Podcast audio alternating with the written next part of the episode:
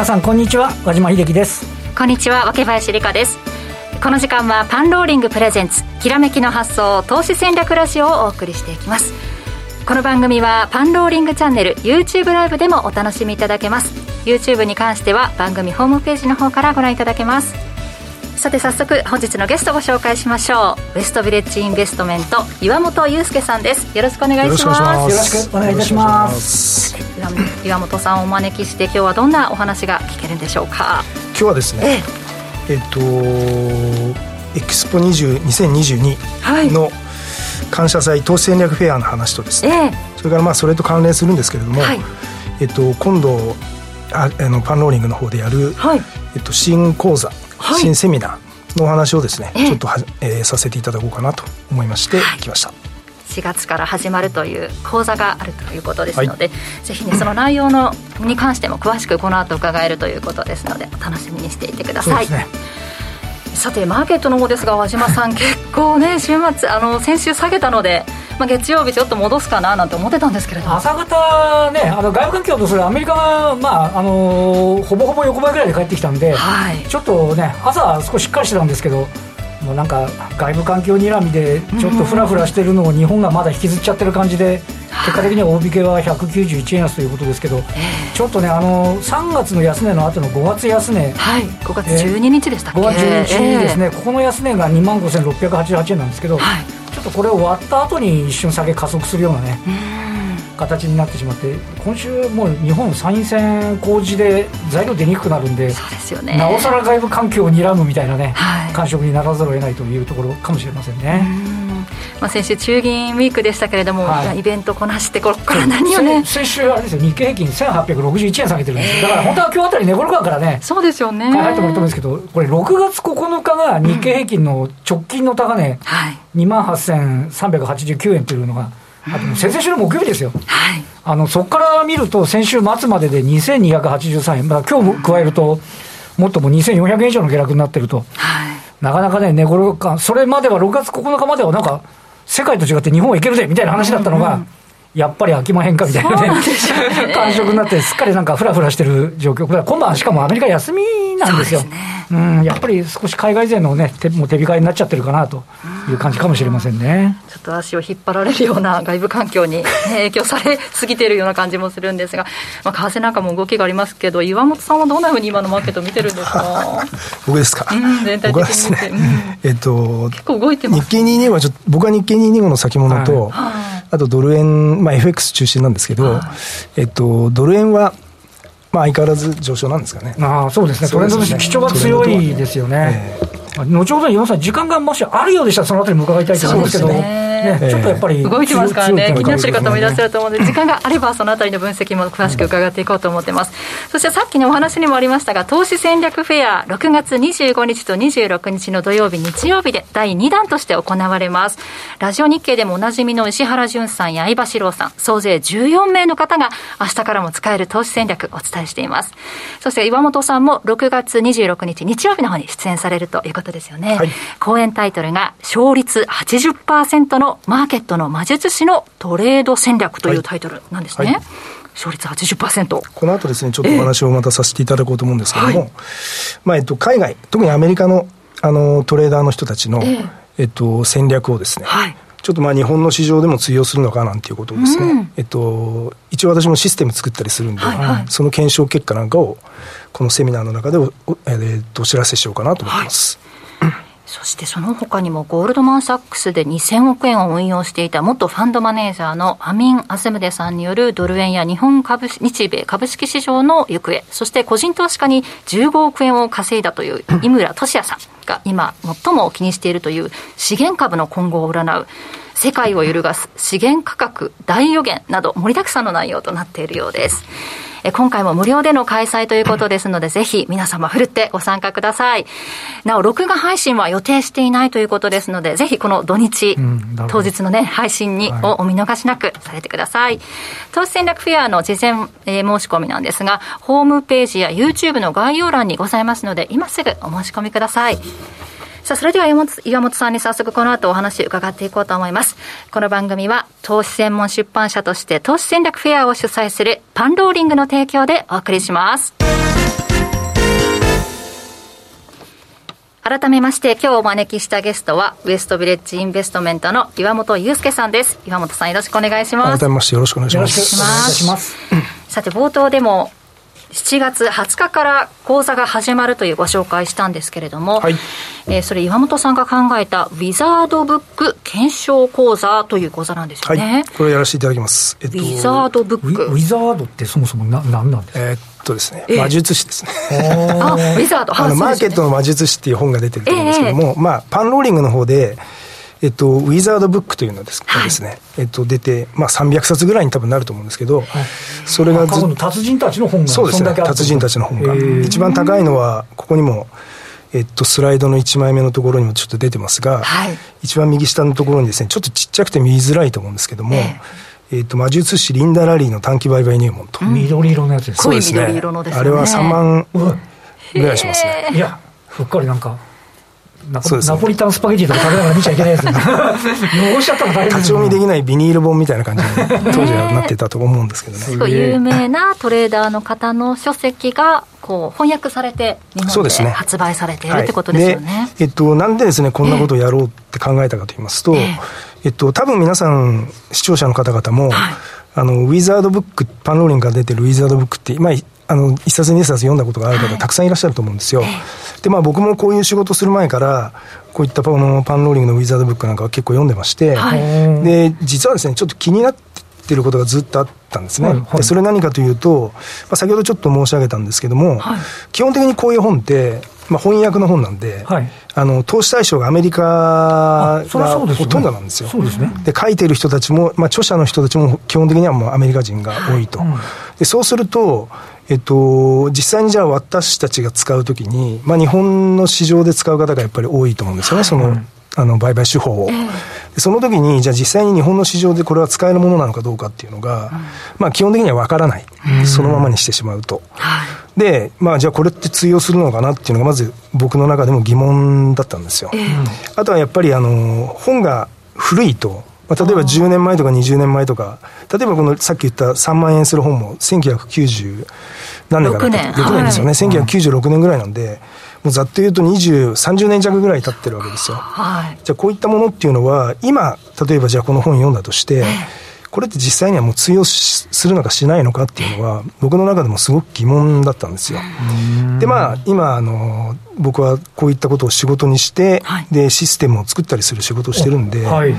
なので、まあ、こういった本をちょっと利用してですね、はい、まあ、実際に自分で検証して、でその結果っていうのが、まあ、ある程度のところまでだったら分析できるだろうと、はい、で自分でもそんなことをやったりとかしてたんですけど、うん、じゃあこれをちょっと一回ですねいろいろな本について、はい、えっとまあ、僕の例えば興味のなかった僕は大体システム作るときはデイトレが多いんですけど、えー、あのまあ、例えばあの短期のスイングトレードとか、はい、あともっと長期の売買とか、はい、そういったものについても、まあ、検証することによって、まあ、多分あの皆さんにもお役に立てると思うし、でまあ、僕自身にとっても、まあ、これからまた自分がシステム作ったりするときですね、こういったものが役に立つだろうなと思って始めたのがあの始めようというのが今回の趣旨なんですよ。検証するのも大変そうですね。そうそうです今のマーケットに当てはめてそうですね。今のマーケットに合わせてっていうことですね。で、おおむねですね、えっと、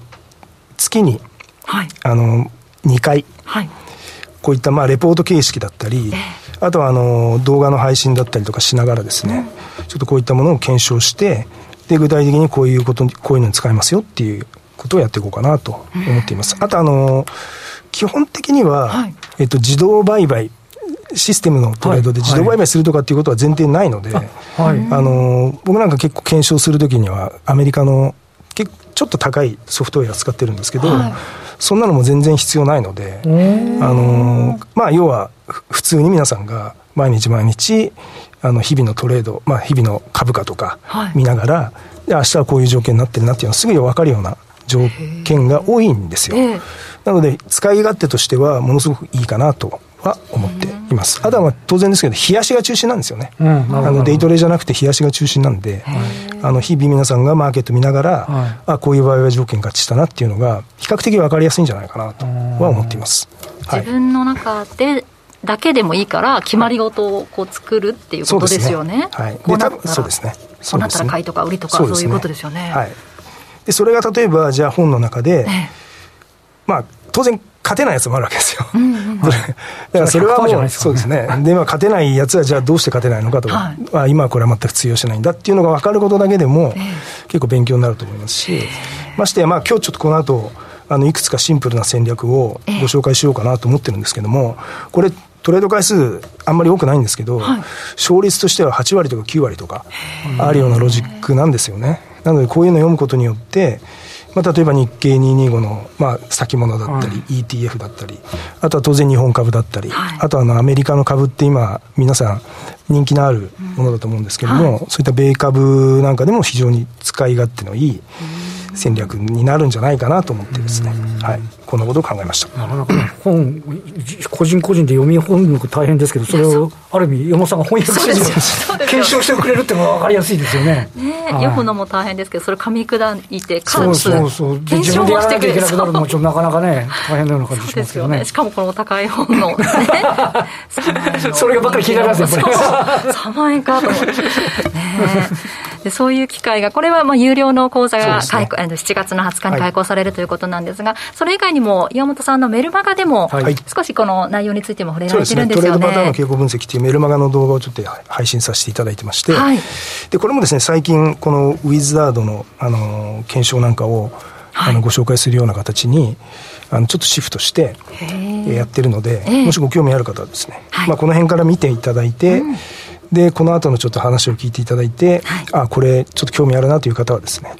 えー、ご参加いただけますと幸いでございます、うん、メルマガ動画ということでトレードパターンの傾向分析無料で申し込みいただけるということですので今 YouTube でご覧いただいている方は、えー、QR コードなんかも出てると思うんですが、えー、ぜひホームページの方からチェックしてみてください。1回あたり10分から15分だったら結構コンパクトにまとまってるんで見やすいですよね、はい、ありがとうございます、はい。ではそのウィザードブックの検証講座、スタートキャンペーンで、この7月、8月は合併号ということで、ちょっと拡大版でお送りする、ね、ということなんですよね。先ほど申し上げた通り、一応月2回というのをですね、はい、目標にしてるんですけど、えー、まあ、今回最初なんで、うん、まあ、3回やろうかなと思ってます。この初回の講座では、ローレンス・コナーズさん。はい。この今、さっき出てた本の中、そうですね、本も全部このコナーズさんの本、ね、の8冊、先ほど見ていただいた8冊はですね、全部コナーズが絡んでるやつ、ね、コナーズさんっていうのは、この短期売買の結構権威みたいな方権威だと思うんですよね。8冊だっていうのはすごいですもんね。そうですね。多分パンローリングの中であの翻訳されてるウィザードブックの中では、はい、このコナーズが一番多いと僕はあの多分そうだと思うんですよね。どんな手法の方ですか、こう特徴でいうならば、まあ、基本的に短期売買。はい、あの僕最近の本では、そうですね、この後またちょっとご紹介しようかなと思ってるんですけど、えー、まあ、1日から、はいえー、と1週間ぐらいの、えー、スイングぐらいな感じ、ね、いわゆるスイングトレードが基本的な形ですかね。あとは、えっと、今回7月、8月でちょっとやろうかなと思ってるのは、えっと、まあ、RSI ってインジケーターって、まあ、一般的だと思うんですけども、コナーズの RSI の使い方っていうのが、ちょっとまた独特な RSI の使い方したりとかですね、えー、してるんですよ。あと、コナー。RSI を独特なんですよね。同じじゃないですかね。なんかあれが感じしか浮かんでこないのが。あの、通常ですと、あの、インジケーターは、多分パラメータ14ぐらいです14、14ですね。はい、14が一般的ですよね。30、70ぐらい使いますよね。あ、そうです、そうです。30、70です。これは30、70まあ、極端にじゃ28、10もあるかもしれませんけど、買われすぎ、売られすぎみたいな感じになるんですけども、まあ、じゃあそれをより勝てるようにするためには、どんな形で RSI 使ったらいいのかとか、あとはコナーズ RSI っていう、まあ、彼らが独自で開発している RSI のちょっとインジケーあの RSI をちょっと応用 RSI の応用版ですかみたいなインジケーターも開発したりしてるんでそれを使って例えばアメリカの ETF ですとか多分日本の株だもう全然使えると思うんですよね。で、日経225の先物なんかでも使えますし、それらの検証の結果なんかをですね、こういったものを使ってちょっとご紹介していこうかなと思ってます。なんか今風に言うと、ちょっと癖の強い方というか、癖の強い、ね、あのハマるとすごく面白いでしょうね。ということで、そのローレンス・コナーズさんの書籍から検証するという7月、8月合併号の拡大版ですが、今なら初回キャンペーンとして20%オフとなっておりますので、こちらも番組ホームページや YouTube 概要欄から今すぐお申し込みください。では、この後はその講座の内容、少しどんな感じなのかなということで、岩本さんに紹介してもらおうと思います。この後も引き続きお話を伺っていきます。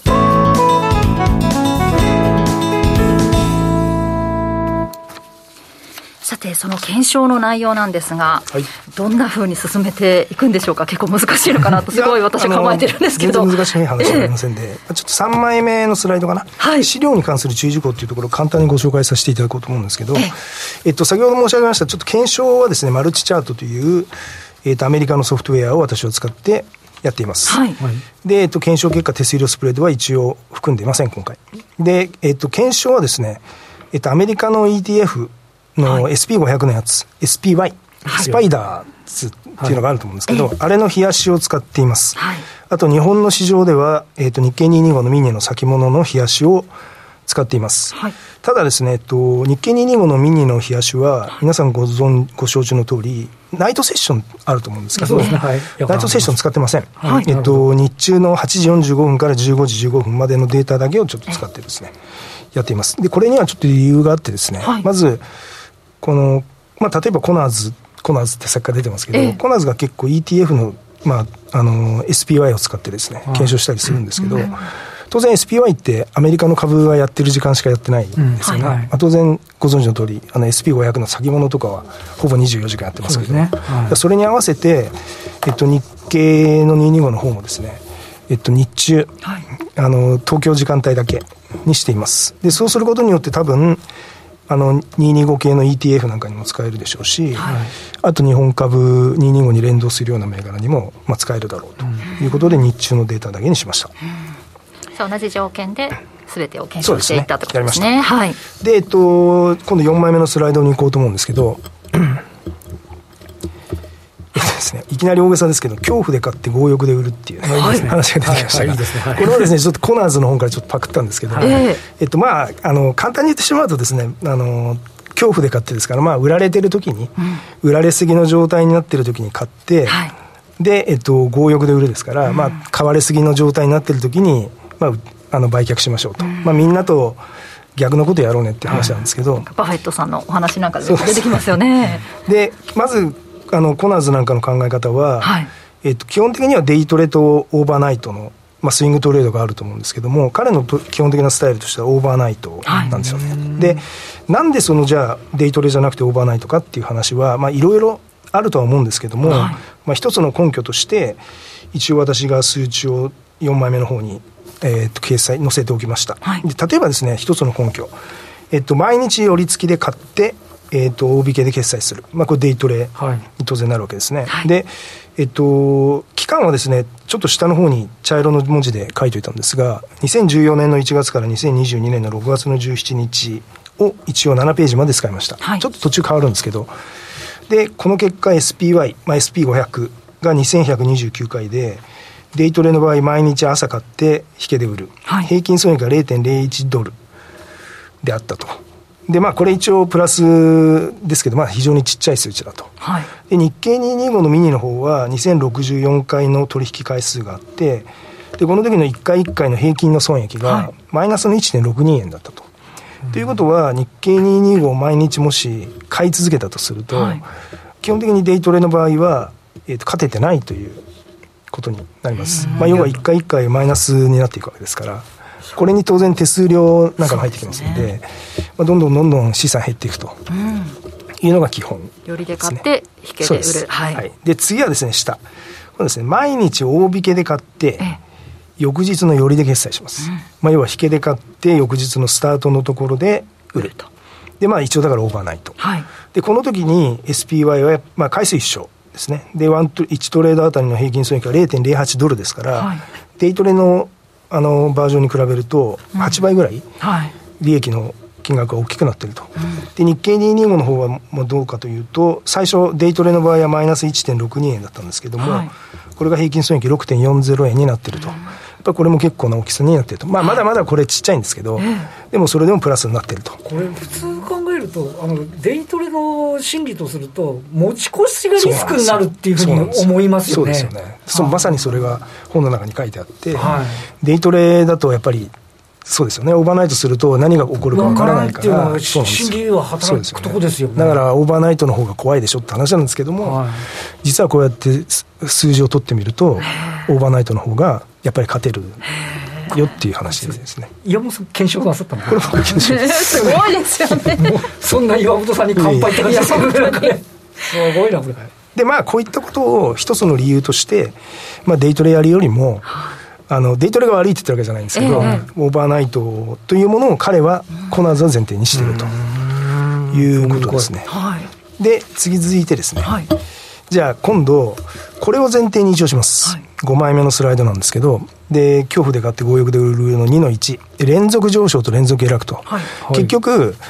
あのどんどんどんどん毎日毎日上がっていくような状態だったらみんな強気になるし、毎日毎日今みたいな日本株みたいなそこですよね。毎日毎日下がってくると、はい、どんどんどんみんなやばいやばいっていややばいやばい。もうみんな言ってますね、はい、そうですよねだからそのじゃあ連続上昇と連続下落っていうのが何日間ぐらい続いたら、人間の中に恐怖だとか興味深い強欲だったりっていうのが生まれてくるんだろうっていうのを、あのコナーズは検証してるんですよ、はいで僕も一応それをあの全部検証してみたんですけど、まず最初はですね、5枚目のスライドは、まずは1日。はい、1日だけです。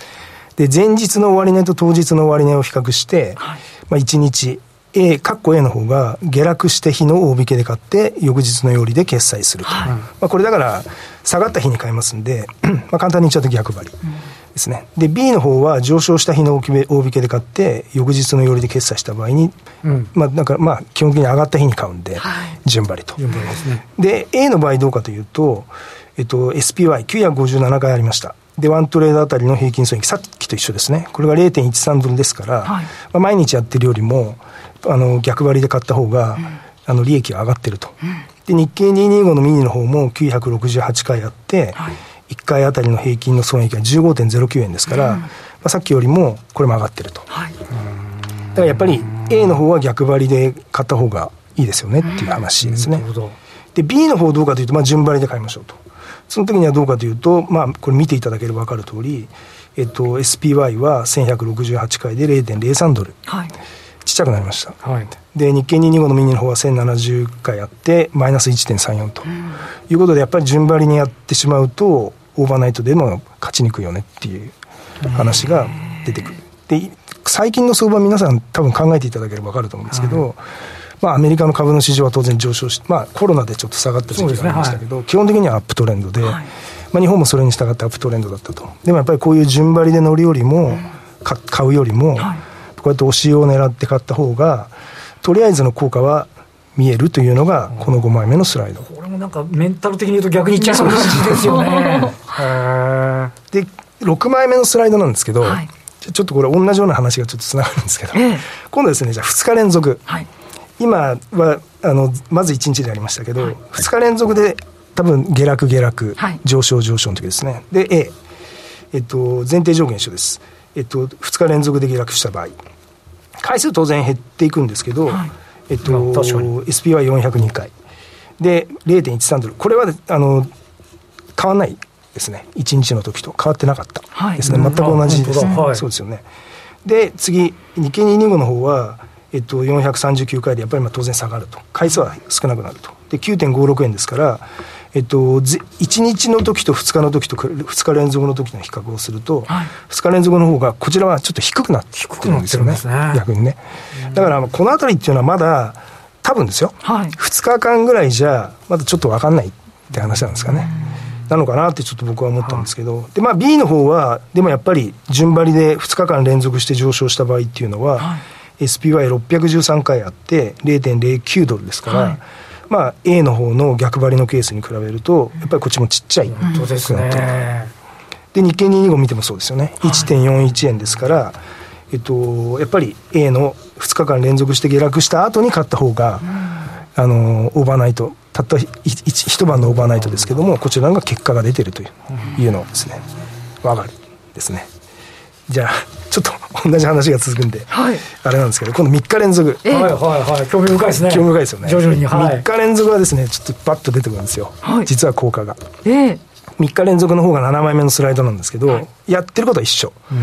あの下落下落下落か上昇上昇上昇、はい、で A のケースですね。で SP はまあ当然トレード回数は減る、うん、えー、条件合致する回数が減りますから、で162回。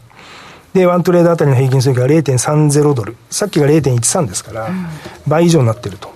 いうことがわかります。で次日経225のミニの方が196回、はい、でこれが結構飛躍的に上がって、えー、と24.11円ですですから、うん、結構な数値これ大きい数値になってきてるんですよ、はい、大体一晩とかデイトレードのあの1日で30円ぐらい出ると平均の利益が、結構いいなと僕なんか感じるんですけど、だから24.11円っていうふうな形になってくると、まあ、結構いい数値だなっていうのが感覚的なものですね。で B の場合どうか。3日間連続で上がってるんでさぞかしオーバーナイトしてもいいだろうと思うと、はい、SPY320 回マイナスの0.02ドルで日経225ミニ272回マイナスの1.62円という形でも明らかに逆張りのつまり A の状態の時に買った方が成績がいいということが本当に分かってくると。勢いづいていっちゃいかんっていうことですそうですね。やっぱりそのみんなが多分3日連続ぐらいで下がってくると、買いにくいなってちょっとなってくると思うんですけども、実はこういう日の大引けで買ってオーバーナイトすると、実は勝ちやすいなっていう。逆張った方がいい。そうですね。で、最後に、えっと、8枚目かな、8枚目のスライドのところで、はい、今度4日連続。でですね、大体コナーズの結論とか、他の人たちの結論を見ても、3日とか4日っていうのが非常に効果が高い。なるほど。っていうのが意外と出てきていて、で、4日連続見るとですね、3日連続に比べると、ちょっと差が低くなってるんですけども、まあ、傾向としては、3日連続とか4日連続っていうのが、比較的、その恐怖だとか、強欲だとかっていうものを測る日にちとしては、はい、まあ、連続上昇連続下落としては、それぐらいのところを見てみんなが怖い時買っていくっていうのがいいという数値が一応出てると。ちょっと3日、3日続落はちょっと行ってみたいな、